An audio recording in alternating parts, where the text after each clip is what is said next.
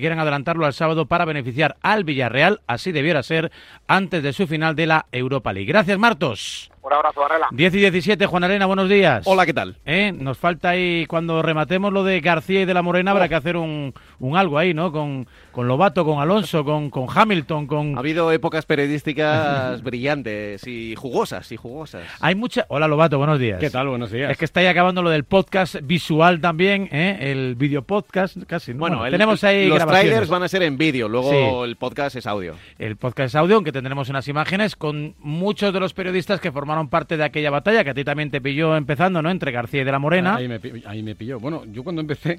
A ver, a ver. La Vía de la Morena no estaba en el larguero, hacía un programa local en la cadena SER eh, al mediodía. Eh, eso fue un poquito más tarde. Es que yo tengo ya más años que Matusalén. ¿Y tú en qué bando estabas?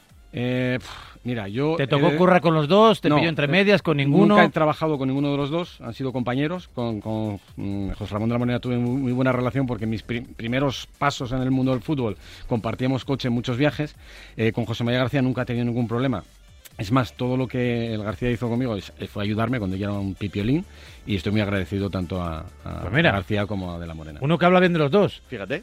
No, te digo todos, no, quiero hacer bien, spoiler, pero prácticamente todo el mundo habla bien. de- no sé si será el barniz de los años, pero todo el mundo habla bien de, de aquellos tiempos. ¿Contento con el resultado? Bueno, te lo diré cuando haya resultado. No, no, te digo una cosa. No, a, a día de hoy, como diría la libreta, no existe el podcast. O sea, no hay episodios todavía. O Así sea, que me tenemos que- tráiler de algo que no sabemos si Correcto, existe. me tengo que encerrar todavía en el laboratorio. Bueno, en cualquier caso, en aquellos tiempos no se hablaba mucho de Fórmula 1, Eh, no, se hablaba bastante menos de Fórmula 1. sí. porque tampoco había mucho protagonismo español. esa es No, ya había pocas retransmisiones, en España muchos años no se veía y entonces eh, era, eran años de fútbol. Bueno, siguen siendo años de fútbol, la realidad. Pero bueno, esta, esta vez sí hay otros deportes que van entrando y van calando fuerte. E- Eran años de fútbol y, y años de ciclismo. Se hablaba muchísimo de Es ciclismo. verdad. Es verdad, sí señor. Bueno, sobre todo García que inventó el Las dispositivo, vueltas, el sí, helicóptero sí, y todo sí, sí. esto y, y la verdad que cambió No la me hagas spoiler, que, tengo Ah, vale, eso se nos... Bueno, episodio especial helicóptero. No te digo más. No te digo más. vale, vale, pero bueno, son anécdotas como muy conocidas, ¿no? Con... A ver, yo tengo una anécdota de la vuelta eh, de- del García. Me acuerdo una, un final de etapa en los lagos de Covadonga, en aquel año en el que había mucha movida y mucha... eh, había muchas críticas a José María García porque se había metido con el equipo de... Con el Reynolds. Y, ostras, en el parking de ahí en los lagos había dos, dos señores muy fuertes que querían eh, pasar de las palabras a hechos más graves, ¿no? Ese- Tuvimos que cogerle, meterle en nuestro coche y Esa historia de la radio, ¿no? De la fonoteca, ese top, ¿no? Cuando... Sí, claro, claro, sí, sí. Oliván, llamé a Oliván y Oliván me contó el, que él iba con tres, eh, con tres cronómetros colgados al cuello. Bueno, y supongo que todas las radios iban ahí un Bueno, poco... tú habla luego conmigo que yo te puedo contar muchas anécdotas de esa época. Pero con la cámara vuelta, ¿eh? delante, ¿eh? Porque ahí era rival nuestro García y yo tenía que quitarle entrevista. Había pelea ahí, ¿eh? Uf, No, no era uf. fácil porque llevaba armario detrás, ¿no? Con el inalámbrico y eso iba abriendo espacio. Y, sí, sí, y te, te dabas cuenta, en mi primera vuelta a España me di cuenta cómo funcionaba todo y lo complicado que era porque era un ejército de gente que le protegía. ¿En la Fórmula 1 hay eso? No. no. O sea, es a decir, ver, hay rivalidad entre, yo qué sé, las cadenas británicas. eh, no este tipo de rivalidad que es mucho más cercana, mucho más de codo a codo, eh, hay otro tipo de rivalidad. O sea, cuando yo llegué a la Fórmula 1, la Fórmula 1 era un negocio de británicos, eh, la Fórmula 1, y todavía sigue hablando en inglés, y entonces tú llegabas como españolito y, te decían, pero ¿y tú de dónde vas? Es como cuando empezaron a llegar los, los medios polacos con Robert Kubica, ¿no? Decían, y estos pobres hombres, ah, qué graciosos. Éramos graciosos, pero no había una tradición fuerte, no teníamos peso específico. Cuando Fernando empezó a ganar títulos y, y carreras y empezó a poner contra las cuerdas a Michael Schumacher, caramba, mucha gente en el Pado que empezó a hablar- a hablar español. Bueno, eso es importante. No, lo digo un poco por, mm, porque al final aquello acabó por convertirse, ¿no? El, al que le gustaba García, pues bueno, pues era de, entre comillas, del equipo de los deportistas de García, por decirlo de alguna manera, ¿no? Ya que hablas de ciclismo y sin hacer spoiler, bueno, pues uno era de Perico Delgado y otro era de Pepe Recio del Kelme o de Blanco Villar del, del Teca, del que fuera.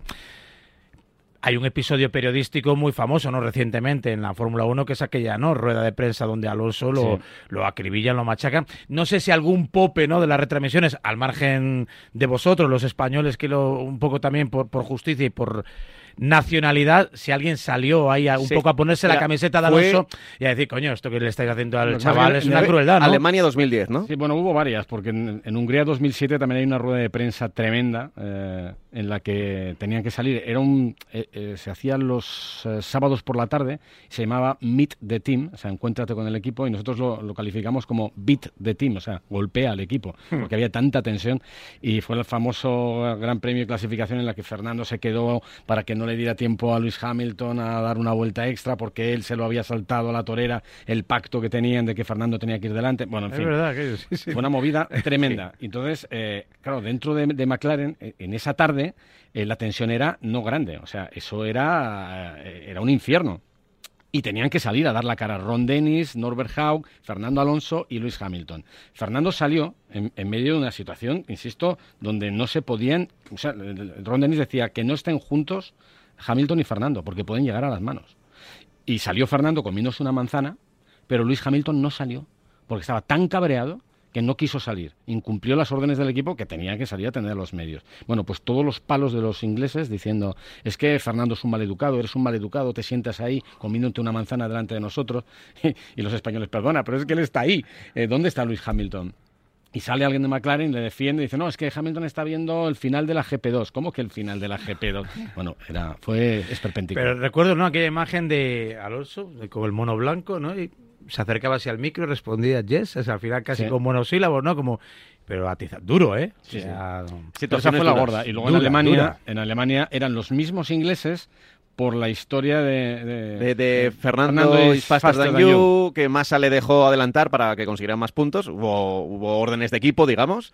Y en la rueda de prensa posterior, con victoria de Fernando Alonso. Es decir, con allí hubo preguntas muy duras. O sea que eh, eh, eso te, te- estilo de no te da vergüenza ganar así. Sí, te, te voy a decir también que lo- los periodistas británicos, cuando tienen que dar caña, no, no- no conocen a padre ni madre, ¿eh? O sea, van directos y, y a- y yo a veces es- miro esa actitud con envidia, ¿no? Porque ellos creen en un periodismo... Pero claro, yo creo que ahí eh, pasaron las líneas y fue nuestro compañero Carlos Miquel, yo recuerdo que en aquella, que es rueda de prensa para prensa, o sea, para, eh, digamos, Medios eh, escritos, medios escritos y, y radios, que, que le preguntó un poco y le, y le tiró un capote, ¿no? Le preguntó, ¿qué te parece todo esto? Y, y- Fernando ahí respondió, bueno, pues lo que le parecía que era una situación realmente tensa. O sea, es que en, en la Fórmula 1 a veces parece que no, parece que, que es todo el circuito, pero fuera, en, en aquellos momentos, se vivió con, con tensión y yo desde fuera. Pero sobre todo era ahí. por esa falta de respeto. O sea, ¿por qué eh, los periodistas ingleses se atrevían a preguntar esas cosas después de que era obvio que Fernando era más rápido que, Felipe Massa, que venía gente por detrás y podía comprometer las opciones de- del equipo Ferrari? ¿Por qué se atrevieron a preguntar de esa forma tan agresiva, tan, tan hiriente y nunca se atrevieron a hacerlo con Michael Schumacher?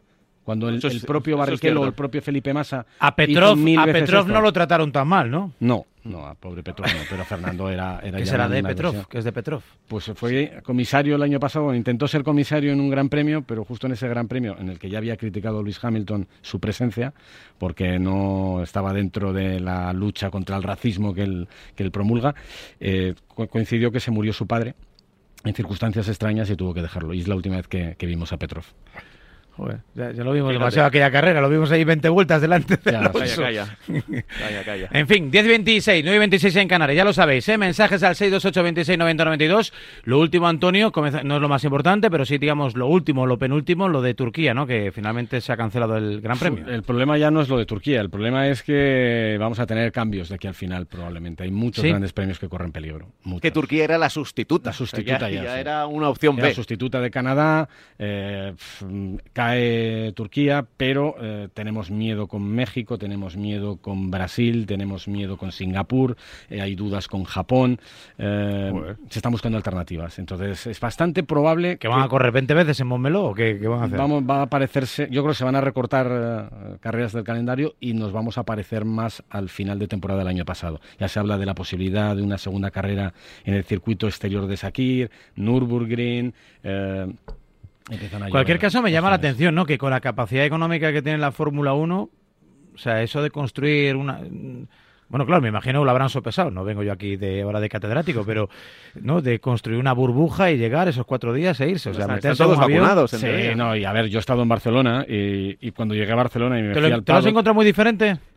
¿Te has encontrado Sí. oxidado, como desubicado? ¿Cómo te has A encontrado? ver, yo me pensaba que me iba a encontrar algo peor. O sea, algo peor eh, de llegar al paddock o de no poder pisar el paddock nada más que para trabajar, de no poder acercarte a nadie, de no poder saludar a nadie, de no poder hablar en la distancia.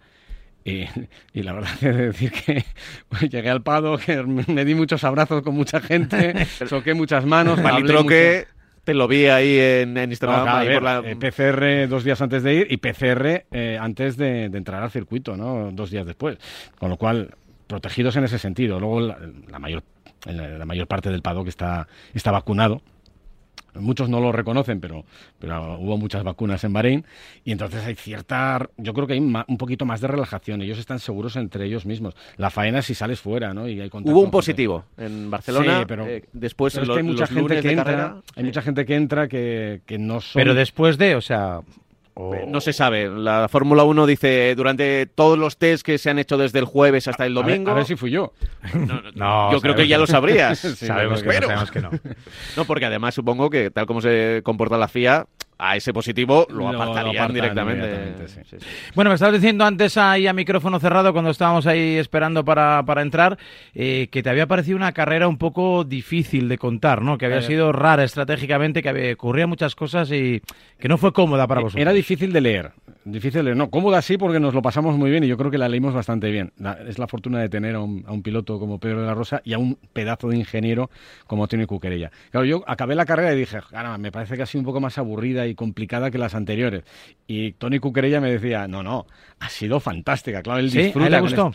Es que todas estas eh, carreras que son muy de estrategia, de estrategias diferentes, de tener que darle al coco, de hacer cálculos con con lo que va a pasar 40 vueltas después, a él le encantan. Es muy teórica. Es como el fútbol 0-0 y que igual hay un entrenador que dice, Ay, pues el 0-0 esto me ha encantado. Eh, porque esa función que han incorporado, ¿no? De le va a adelantar dentro de 8 vueltas, porque a este ritmo, ¿no? De 1,4 segundos, en, 8 vueltas le pase... Lo que pasa es que, bueno, esos cálculos son un poquito eh, para cogerlos con pinzas, ¿no? Porque eh, ellos hacen el cálculo si los neumáticos de uno y de otro no sufren ninguna alteración. Claro, si tú pones un neumático blando eh, y le sacas a pista a un tío, va a ser un segundo más rápido que el que está en pista, y tú haces ese, cálculo y dices, pues nada, pues eh, va un segundo más rápido, quedan 10 vueltas, en 10 vueltas le pilla, ¿no? Pero claro, es que los neumáticos blandos se pueden ir abajo, ¿no? Entonces el, cálculo, todos los cálculos que nos ofrece eh, la Fórmula 1 están bien, pero no son excesivamente empíricos. Aunque muchas de las estrategias, y fue un poquito la frustración, nos quedamos un poco con ese sin sabor, como que se vinieron abajo, ¿no? Porque luego te enteras que Alonso no podía cambiar, que el otro no tenía otro juego de repuesto, no sé, que pasaron ahí una serie de cosas que impidieron ¿no? un desarrollo distinto y seguramente más emocionante de la carrera. Es que incluso las estrategias se juegan antes de que empiece la carrera, ¿no? Un poco lo que le pasó a Max Verstappen y al equipo Red Bull cuando eh, fueron tan inteligentes los hombres de Mercedes y plantearon una estrategia de dos paradas cuando todo el mundo estaba dándole vueltas a la posibilidad de hacer una, ¿no? Y claro, ves que eh, Hamilton, que había parado ya una vez, puso neumáticos medios y 14 vueltas después, es decir, eh, hace un stint muy corto, coloca otro juego de neumáticos medios. Claro, Red Bull, eh, cuando le ve entrar tan pronto, se deben quedar un poco flaseados y dicen, pero ¿y este tío qué hace? Eh, entonces dicen, ¿qué hacemos? Lo primero que tienes que hacer es ver el gap, o sea, el colchón que tienes con él. El colchón valía porque estaba en torno a 22, 23 segundos, que es el tiempo de, parada en Barcelona. Pero luego tienes que mirar tu armario de neumáticos y dices tú, ¿qué tenemos? Y ahí falló. ¿Tenemos lo mismo? No, no tenemos un juego de medios. ¿Qué tenemos? Tenemos un, un, juego de blandos y un juego de duros. Duros no los vamos a poner porque nadie los ha probado y puede que sea terrible tuvieron la opción de poner los blandos y ver qué hubiera ocurrido. Probablemente lo mismo, porque Verstappen decía que, su ritmo era muy malo y que hubieran hecho lo que hubieran hecho, Mercedes les hubiera pasado. Pregunta estúpida, ¿por qué llevan neumáticos duros si no los ha utilizado nadie? Creo que en el pasado tampoco, ¿no? Sí, o sea, que, funcionan... Depende del Gran Premio, funciona mejor o peor. Creo que en el Gran... Me refiero que en Montmeló el año pasado nadie utilizó duros, que ahí por lo que sea no van o no funcionan. Ya, pero por normativa, eh, Pirelli reparte un número de neumáticos, que si no recuerdo más son dos eh, duros, tres medios dos y 8, 2, 3, 5, sí, y 8 blandos. Ahora mismo no puedes elegir el, número de juegos, como en el pasado, que tú podías decir, no, pues quiero 9 blandos y quiero solo un duro. No, ahora por narices tienes que recibir eso, y por normativa te los dan. Y entonces tú juegas tus cartas, eh, los puedes probar el viernes, un, juego de duros, y ves si valen o no valen. El problema es que en Barcelona la diferencia era muy grande, había casi un segundo entre los medios y los duros, ¿no? Entonces, bueno, también es verdad que muchas veces piensas que un neumático va a ser el mejor para la carrera, como pasó en Portugal, Y al final te llevas la sorpresa de que no. Todo el mundo pensaba en Portugal que el medio iba a ser el neumático de carrera y resulta que el, que fue del neumático de carrera fue el duro, ¿no? Entonces, bueno, la pista va cambiando, ¿no? Y las condiciones meteorológicas también afectan y hacen que, todo, todo cambie. Todo, es muy, todo está muy en un equilibrio muy inestable en la Fórmula 1. ¿Quién os decepcionó? Uf, eh, uf ¿Quién o qué? Eh, luego os pregunto por lo bueno, luego os pregunto por lo bueno, pero vamos eliminando lo malo. A mí me decepcionó Alpine en, en, un sentido, en el sentido de que la estrategia no, no fueron los últimos en enterarse que era una estrategia de una parada no era buena, no era una buena idea. Eh, pero sí me, me, me resultó muy gratificante el hecho de ver que tienen ritmo y tienen ritmo en Barcelona. Es decir, no, es solamente eh, lo que vimos en Portugal, que podría ser un espejismo porque es una pista un poco extraña. Barcelona es perfecta. Es un laboratorio que te, que te, da, que te da los datos necesarios para saber si un coche es bueno o no es bueno y si va a estar ahí o no va a estar ahí. Está ahí. Está ahí y, a ver, un pasito por detrás, pero no tan lejos como pensábamos al principio del campeonato. Eh, me, decepcionó eso, me decepcionó un poco Red Bull, porque, claro, venimos diciendo desde el principio de temporada que, que van a ser, que este año sí, que están muy fuertes, que son muy rápidos y son muy rápidos, pero no tan rápidos como Mercedes. Y si cogemos los datos estadísticos y utilizamos eh, símiles futbolísticos, 3-1 en clasificación a favor de Mercedes, 3-1 a favor de Mercedes en, carrera. Y de cuatro carreras, tres victorias para Luis Hamilton. Caramba. Y yo creo que, eh, objetivamente, en ritmo de una vuelta, ritmo de clasificación, es más rápido el Red Bull. Pero por eh, límites de pista, porque a Verstappen se le escapan unas centésimas en una curva, porque no gestionas la temperatura del, neumático tan bien como lo hace Mercedes. 3-1. Y por Hamilton. Y por Hamilton. Sí, pero, pero, ahí a lo mejor estamos más igualados, ¿no? Eh, Hamilton es extremadamente bueno, Verstappen es extremadamente bueno. Y yo creo que a, Verstappen, excepto las milésimas que se le escaparon en, en la pole, que las compensó adelantando a Hamilton en la salida, Mm, el, resto lo hizo todo bien. Lo que pasa es que el coche no, no, da más de sí, degrada más los neumáticos traseros. En fin, tienen que darle la vuelta a la historia. ¿eh? A mí Checo Pérez me está decepcionando un pelín. un pelín ¿eh? Pero también es que pasaba tiempo aquí en España? Vive, vive. bueno, tiene casa aquí y pasa mucho tiempo por, por España. Mm, Entre España, Mónaco, México. Aquellos que han cambiado de coche eh, lo están pasando mal. Y entre ellos meto también a Fernando, eh, aunque no haya cambiado de coche estrictamente hablando, sino que vuelve a la Fórmula 1, pero... O sea, en la Fórmula 1 funciona el mouriñismo, ¿no? Eso de que el segundo año doy lo mejor de mí mismo. Bueno, no, no lo sé, pero desde luego yo pensé que, Fernando a estas alturas de temporada, con cuatro carreras, iba a estar un poco más arriba. ¿Te acuerdas que al principio de, no, no de temporada, sino en pretemporada, hablamos aquí de la polémica de que había equipos que no querían que Fernando hiciera kilómetros en pretemporada. ¿eh? ¿Te acuerdas de aquello? Pues iba un poco por aquí también, porque saben que en cuanto más kilómetros haga, antes va a estar. Y yo pensé que iba a estar ya, o que por lo menos, igual no a esta altura, al 100%, pero que le íbamos a ver algo más y no a nueve décimas de Ocon el sábado, que, que de todas formas, cuidado, sorprendente. El, sábado pasó algo eh, que lo hemos explicado, y que algunos, a ver, esto es como siempre, eh, hay dos bandos, eh, alonsistas y antialonsistas. Los alonsistas dirán, ok, los antialonsistas dirán, Buah, patrañas y excusas y tal. El sábado ocurrió una historia eh, y a mí lo único que me sorprendió de la historia es que Fernando no se enfadara. conozco gente del entorno de Fernando que sí estaban muy enfadados el sábado, ¿no? cuando se mete en Q3, hay que reconocer, se metió en Q3 y va a la vuelta definitiva con su único juego de neumáticos blandos que tenía eh, le sacan a la pista y de los 10 que había le sacan el penúltimo, el penúltimo. Y entonces, claro, eh, llega a la parte final y se encuentra eh, una melee de coches que están esperando, abriendo hueco, que tiene que bajar tanto la velocidad que tiene que tirar de embrague para que no se le cale el coche. Con lo cual, la temperatura de los neumáticos va perdiendo grados. Y eso era fundamental en Barcelona, mm, gestionar la, temperatura y, tener la perfecta la temperatura de los neumáticos para atacar la vuelta.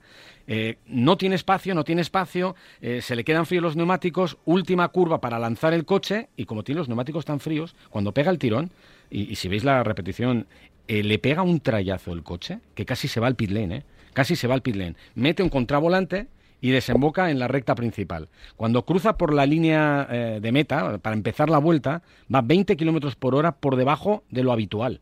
20 kilómetros por hora. Y con los neumáticos que están todavía comprometidos. Eh, con lo cual la vuelta no vale para nada. Y Ricciardo era el que iba por detrás, que no ni siquiera llega no, pasa. Al, crono. Y dice, no, bueno, pues que se lo hubiera gestionado mejor. Es que no podía No había tiempo. Pasó con un segundo pasó con un segundo por, por debajo de- del semáforo. Un segundo más y no hubiera dado la vuelta. Y Ricciardo no la dio, que era el último. Entonces gestionó mal eh, Alpine, eh, perdón, Alpine, gestionó mal eh, la, la salida de, de Fernando para preparar la vuelta. Podemos y eso hacer- le comprometió todo. Cuando lo hagan bien le llamamos Alpin y cuando lo hagan mal le llamamos Alpine, ¿no? Como era Juanito Muleg, ¿no? Hasta que dio Hasta positivo y ha pasado a ser otra vez Johan, Johan. Johan. En fin, 10 y 37. Por cierto, eh, me ha parecido leer, si no recuerdo mal, corregirme, que ha dicho Alonso muy categórico que en Mónaco van a ir como, como motos, ¿no? Sí. Bueno, bueno, como motos no es lo correcto, como, que van a ir rapidísimos. Como coches rápidos van a ir. Eso. Sí, lo que pasa es que lo han dicho ellos. También dice Red Bull que van a ir muy fuertes en, Mónaco. Eh, bueno, vamos a ver. Lo que pasa, a mí hay una cosa que me da un poco de miedo. Eh, van a cambiar también la dirección asistida al coche de... mm, La gestión de la dirección asistida. Bueno, no ha sido muy explícito exactamente qué van a cambiar, pero no está cómodo con eh, la asistencia que tiene en el volante de Fernando. Y entonces, para el próximo Gran Premio van a modificar algo para que se sienta más cómodo. En cualquier caso, Fernando todavía, y lo reconoce, no tiene toda la confianza en el coche. Y Mónaco es un circuito de confianza. O sea, para ir rápido Mónaco tienes que tener mucha confianza en el monoplaza.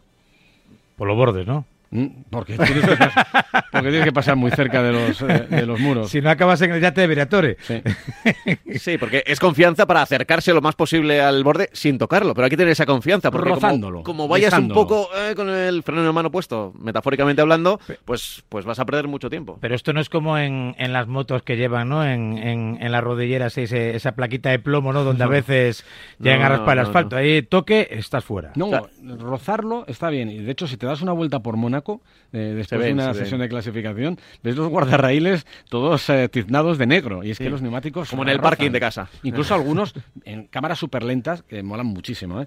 Eh, ves cómo pasa, eh, la parte delantera pasa muy cerca, pero la parte trasera, que es el neumático más ancho, si el de delante roza, el de detrás toca. Y ves cómo toca un poquito más fuerte y cómo desplaza, desplaza unos milímetros. Como la barrera. maquinilla, ¿no? Uno levanta y el otro afeita, más Exacto, o menos. pues esa es la historia. Lo que pasa es que si te pasas en eso, pues a- Sí, a la maquinilla por saco y, y el cuello al hospital. En fin, 628 26 90 92. Ahora pasa revista Lobato si quieres consultar algún tipo de duda con respecto a lo que hemos visto en este turno ibérico ¿no? de la Fórmula 1, primero Portimao y el pasado fin de semana en Barcelona, por delante Mónaco y muchas más cosas, más novedades en el mundo del motor. Antes te cuento que, a propósito de coche, llevaba semanas sin coger el mío, me quedé tirado en la carretera y no me quedó más remedio que coger el móvil, meterme en la app de la mutua y solicitar asistencia.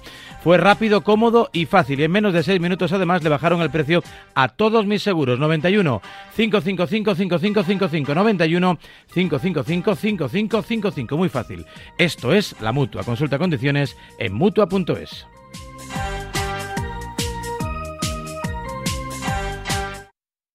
En Radio Marca,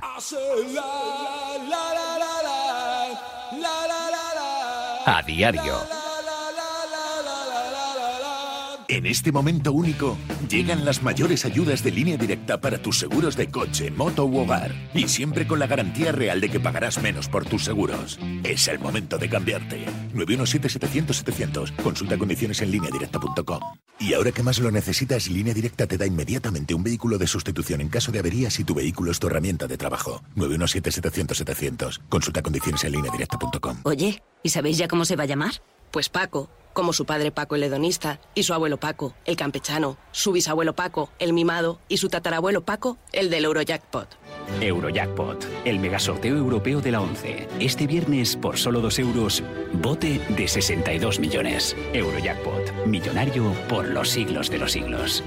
¿Y de apodo? Pues eso ya, lo que él vea. 11. Cuando juegas tú, jugamos todos. Juega responsablemente y solo si eres mayor de edad. Esto es muy fácil. ¿Que no puedo elegir el taller que yo quiero para reparar mi coche? Pues yo me voy a la mutua. Vente a la mutua y además en menos de 6 minutos te bajamos el precio de cualquiera de tus seguros, sea cual sea. Llama al 91 555 5555. 91 555 5555. Esto es muy fácil. Esto es la mutua. Condiciones en mutua.es. Anda, al final los vecinos han decidido ponerse una alarma. Qué rápido. Si me preguntaron ayer por la mía, sabía yo que cuando llamaran a Securitas Direct y les explicaran todo, se la instalaban al momento. Si es que, cuando se trata de seguridad, hay que contar con profesionales. Confía en Securitas Direct, la compañía líder en alarmas que responde en segundos ante cualquier robo o emergencia. Securitas Direct, expertos en seguridad.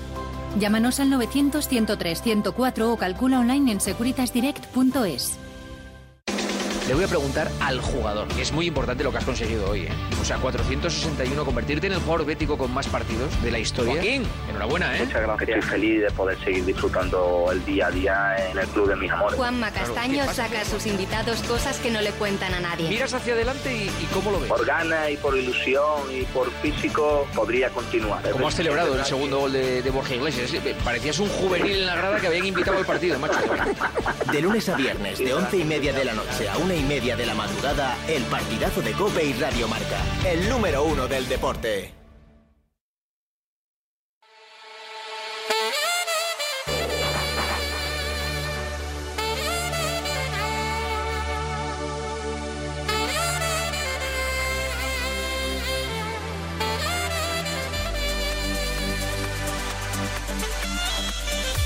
Diez y 43, 9 y 43 en Canarias. Aquí estábamos hablando del trazado de Mónaco, que ya eh, forma parte del calendario porque es un bien cultural protegido, ¿no?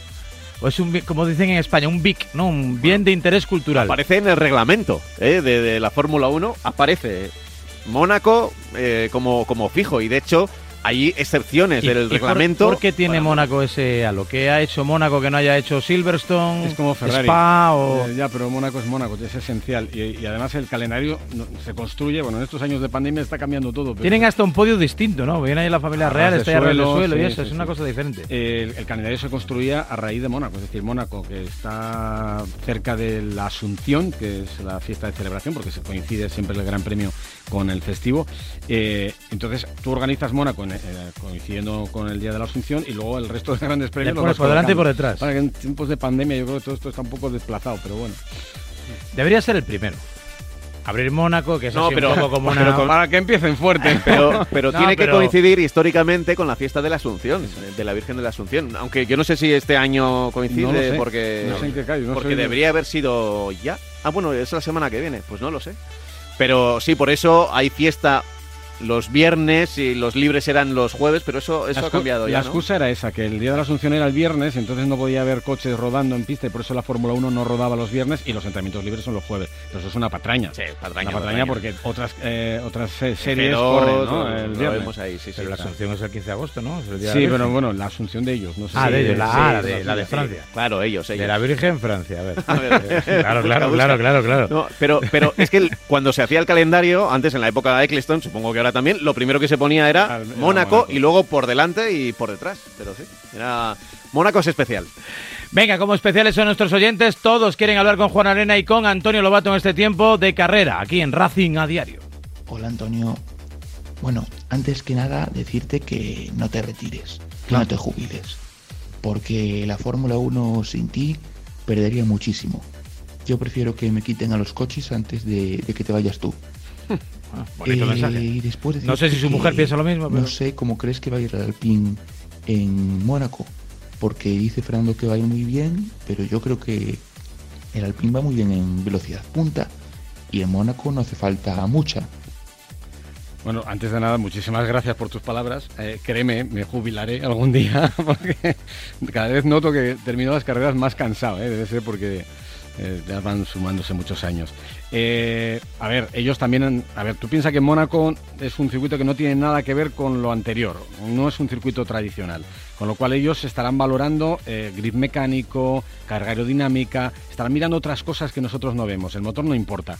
Eh, y esto también les da una ventaja con respecto a Mercedes, a todos los que llevan Mercedes, Ferrari y Honda, porque ahora mismo el Renault debe ser el motor más flojito de, la parrilla. En ese sentido, por eso creo que están un poco fortalecidos, eh, en el sentido de que la parte de propulsor se va a compensar y quizá grip mecánico y carga aerodinámica les pueda venir bien.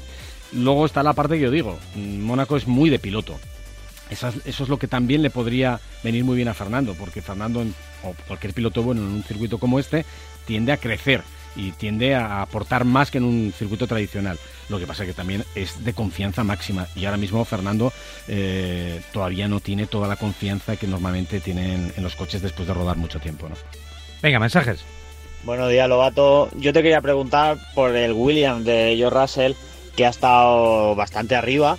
Y te quería preguntar si, si crees realmente que, que hay alguna posibilidad de que, de que Bottas se caiga y que Russell entre en el Mercedes, porque la verdad que me, a mí me encantaría.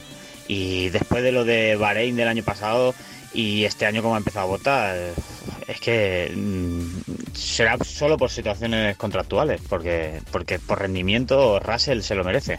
Venga, un abrazo. ¿Qué tal? Un abrazo. Eh, bueno, lo, contamos al principio de temporada. Yo al principio de temporada dije que eh, me parece que, que Mercedes ha sido lento a la hora de tomar la determinación de poner a George Russell en lugar de Bottas. Tenía que haberlo hecho a principio de temporada, después de lo que se vio el año pasado. Pero los contratos están ahí, están... mm, bueno, es, una frase hecha, están para cumplirse. No es muy real eso, ni en el mundo del fútbol, ni en el mundo del deporte, tampoco en la Fórmula 1. Pero creo que, creo que va a aguantar Botas hasta final de temporada. A, pa- a partir del año que viene, termina su contrato, yo creo que va a ser sustituido, pero este año no. Tendría que hacerlo muy mal. Y tampoco lo está haciendo tan mal, ¿eh? Eh, si lo comparamos con Checo Pérez, pues Botas está brillando más que, Checo Pérez, ¿no? Está sumando puntos para, para el equipo Mercedes y es lo que se espera de él. Que no genere problemas, que no los genera, y que sume puntos. ¿Está más hecho el Mercedes a Hamilton que el Red Bull para Verstappen? Lo digo un poco por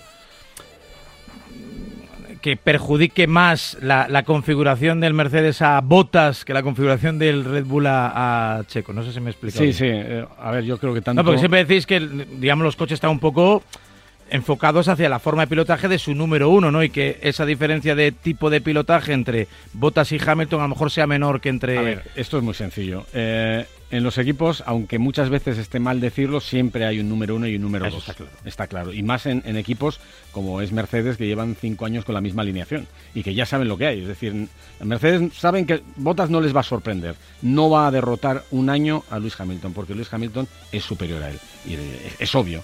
No pasaba lo mismo con Rosberg, que estaban más emparejados, pero Bottas está por detrás. Con lo cual, si tienes que cambiar algo, lo vas a cambiar en el, en el sentido y en la dirección que quiera Luis Hamilton.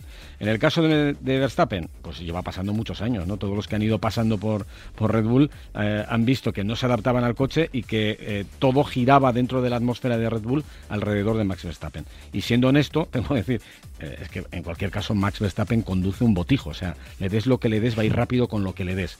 Pero cualquier de- de- decisión que se tome va a ser para favorecer a, a Verstappen. Que a lo mejor también favorece a Checo Pérez, ¿eh? o que lo que diga Luis Hamilton para mejorar el, el Mercedes puede, puede ayudar a Botas. Pero no hay dudas, ¿eh? decidirán ellos. Es que eso en cierto modo no le pasó a Vettel en Ferrari, ¿no? Que no acabó nunca de coger el aire al coche, ¿no? Que daba la sensación de que estaba más ahormado Leclerc para, para el Ferrari que no por el tipo de conducción que tiene Vettel. Pero es que Leclerc es mucho Es bueno. Leclerc. Eh, y en este arranque de temporada es una bestia. Es una bestia. ¿eh? Y, hablé con gente de Ferrari y les pregunté por cómo, cómo veían la integración de Carlos y dicen, no, no, no, impresionante, Carlos, qué bien, qué bien, qué bien, eh, está ahí, está cerca, está todavía por detrás, está cerca, pero es que, dice, es que Leclerc es tan bestia, o sea, es, es una máquina de, de- de matar, o sea, es, es- tiene tal velocidad innata que, ostras, aunque Carlos lo haga muy bien, va a tener que hacerlo superlativo para poder estar a su nivel. Está siendo regular, claro que sí. Como regulares son los mensajes, no de calidad, sino regulares de llegada, de frecuencia al 628 26 90 92. Déjalo claro, sí. Hola, buenas tardes. Buenos tardes. días a todos, perdón. Quería preguntarle a Lobato si hay pilotos españoles que vayan prometiendo en fórmulas más bajas. Si hay algún joven talento, algún chico que vaya destacando.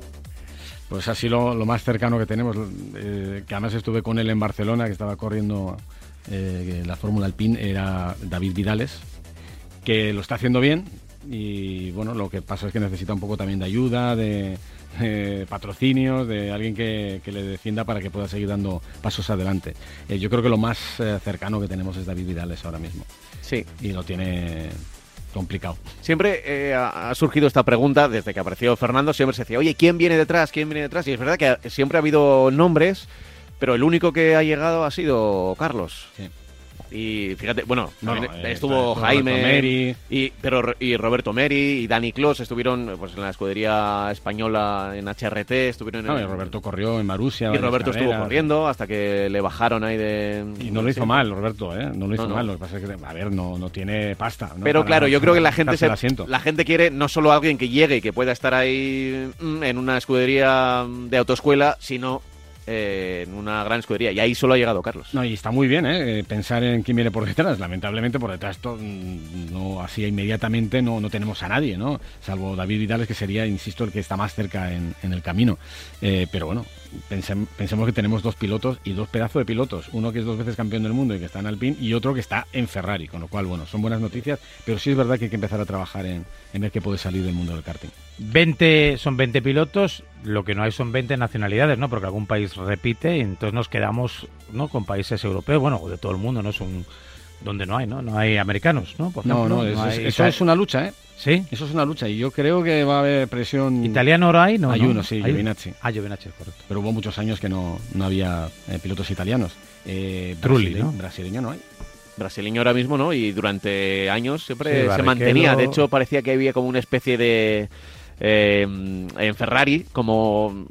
Había rumores de contratos o alguna cosa así, pero eh, tuvieron a Barrichello y Felipe Massa, tuvieron ahí una saga de brasileños importante. Venga, el último para rematar, que se nos va la mañana.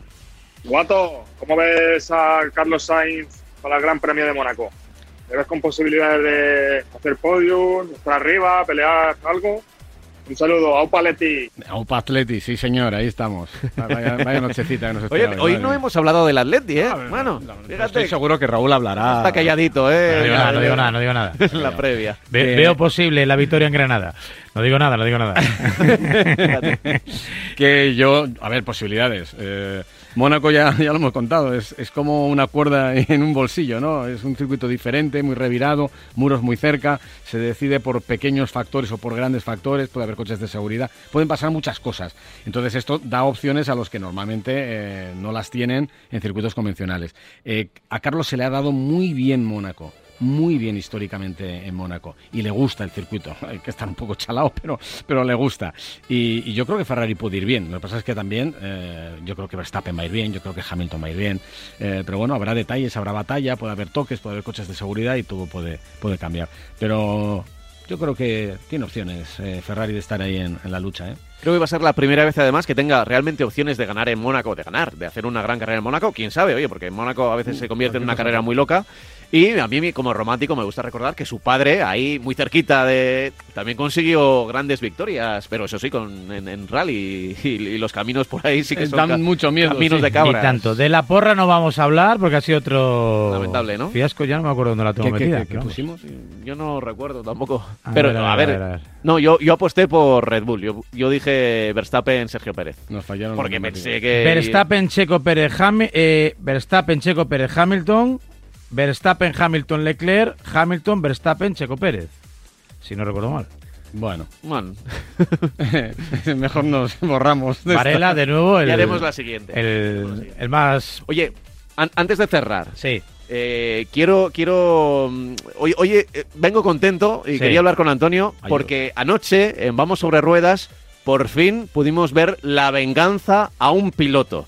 Sí. Los pilotos expertos eh, en Fórmula 1 y en otras categorías son muy cabroncetes. Sí. Y cuando te subes con él a un coche a dar una vuelta en un piloto, te hacen auténticas barbaridades, te hacen barrabasadas y tú lo pasas muy mal. Yo me he Lo mareado, lo, reconozco, me he mareado en coches de, de carreras haciendo de copiloto. Soy mal copiloto.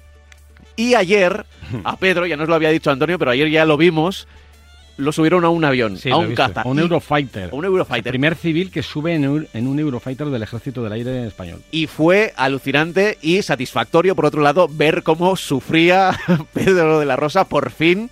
Porque lo cierto es que, claro, y te das cuenta de, de las velocidades, las Gs y... y- ¿qué, qué- qué dijo Pedro cuando, cuando bajó de, de todo eso? Eh, bueno, más que cuando bajó fue, fue durante el vuelo, que duró una hora, una hora diez minutos. ¿Una hora? Eso es una, una tortura china. Yo vi Eh, el vídeo de 8 minutos. Claro, claro, pero el, el vuelo duró una hora diez minutos. Y entonces, cuando está despega- despegando, va a despegar, dice, bueno, vas a notar, le dice el comandante, vas a, des- vas a notar un empujoncito ¿eh? y luego ya va cogiendo velocidad. Y cuando empieza a andar el avión, dice, pero ¿cómo que un empujoncito si esto tira más que un, que un Fórmula 1? Y dice, bueno, pero por favor, lleva ahora despacito hasta que me acostumbre, ¿vale? Y dice, sí, sí, no te preocupes, estamos ya en el aire. Y dice, y ahora todo para arriba, ¡bum! Ya hace un picado hacia arriba. Y Pedro, por favor. Y ahí empieza Claro. el elenco de, Es- es que de es- onomatopeyas de todo tipo. Ha- Hay miles de vídeos de gente diciéndole a Pedro, despacito en la curva, despacito y tal. Y Pedro no hace ni caso, pues ahora, donde las dan, 9 Gs, ¿eh? las toman. 9 Gs sostenidos. Con un traje de, de, de Gs, un traje de fuerzas Gs, que te va comprimiendo las piernas para que tengas sangre en el cerebro y no perder el conocimiento. Y así todo estuvo a punto de perder el conocimiento. Sí, sí, ya dice que no, no podía sostener los brazos, que eso me llama mucho la atención, que los- la- se agarraba ahí y decía, se me caen, se me caen. No, me decía Pedro, lo, lo más fascinante es que llega un momento en el que no sabes dónde estás. No sabes dónde está la tierra, dónde está el cielo. Porque empiezan a simular un combate aéreo y dicen, no sabes dónde, no, no sabes dónde está nada. Y se les emparejó otro caza que iba con ellos, con los Sí. que iban a hacer el entrenamiento de, de combate. Aléjate, Y entonces le dice el comandante, "Eh, Pedro, ¿has visto a, nuestro compañero, no? Y dice, no, no, ¿dónde? Y dice, lo tienes a la izquierda. Entonces gira la cabeza y ve un avión a un tío que le está saludando. Pero si le estoy viendo la cara, pero que se aleje, que se aleje, pero que está muy cerca. Porque ahora decía, si, se- si nos tocamos, lo dijeron antes de subirse, si nos tocamos, nos eh, desintegramos. Me tengo que ir, que estoy Vaya, pasadísimo de tiempo. En cualquier caso, ha sido un placer con Lobato, con Juan Arena, como cada miércoles aquí en el horario Prime de A Diario. Es una auténtica suerte, la misma que buscamos con el cupón de la 11. Buenos días. Buenos días. En el sorteo del cupón diario celebrado ayer, el número premiado ha sido 16143, o sea, 16.143. 16143, reintegro el 1 y el 3.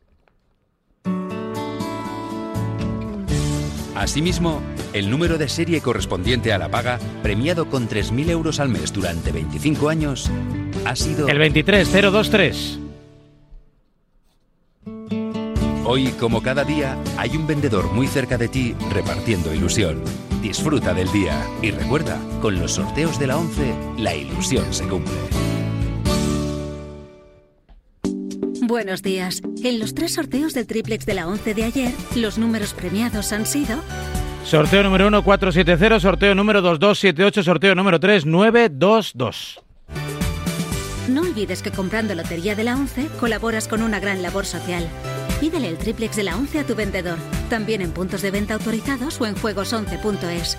En la 11 nos mueve tu ilusión. Que tengas un gran día. Nos vamos en un minuto a las 11. Mañana más. Que disfruten. Adiós. ¿Quieres mejorar tu rendimiento? ¿Quieres mejorar tu recuperación? Finisher de Kern Pharma es tu mejor aliado. Rendimiento, recuperación, energía y salud articular. Más información en www.finisher.es. Del 6 al 22 de mayo, Jerez y el flamenco se funden en un poderoso abrazo. El Festival de Jerez cumple 25 primaveras y lo celebra con 38 espectáculos en nueve espacios de la ciudad. No te pierdas este encuentro con el flamenco más auténtico en la ciudad del compás. El Festival de Jerez te espera con los brazos abiertos y todas las garantías para disfrutar de una cultura segura. Información y entradas en festivaldejerez.es.